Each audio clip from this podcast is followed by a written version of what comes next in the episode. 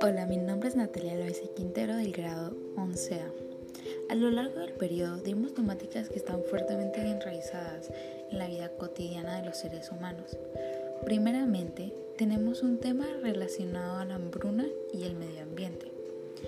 La polución, según parte, según mi punto de vista, del consumismo.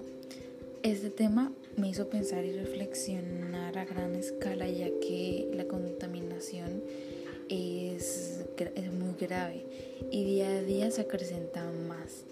Por otra parte tenemos a los niños invisibles, que es una realidad colombiana.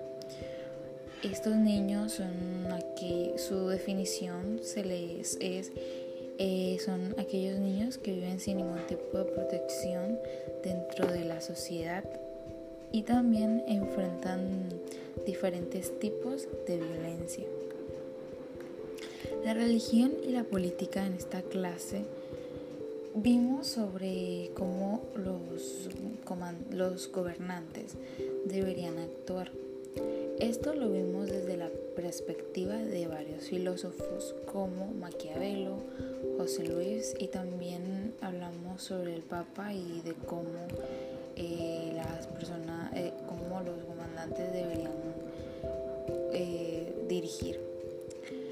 Una frase de José Luis que puedo interpretar, desde una frase de José Luis puedo interpretar que la moralidad en la política es, es realmente conflictiva y debatible, ya que todas las personas eh, tenemos diferentes convicciones, ideologías y también tenemos diferentes objetivos, por lo cual hace que se genere conflicto, porque hay diferencias.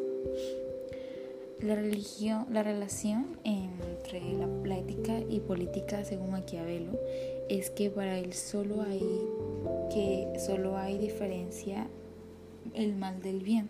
Sin embargo, menciona que no hay que alejarse del bien, pero si hay, si llega a haber una situación que se ve obligada a utilizar el mal, pues se debe utilizar el mal solamente si estamos eh, como obligados a utilizarlo.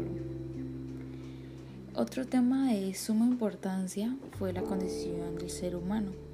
De esa clase pude darme cuenta de que los valores y normas son sumamente importantes en la construcción y preservación de un sano equilibrio en la sociedad.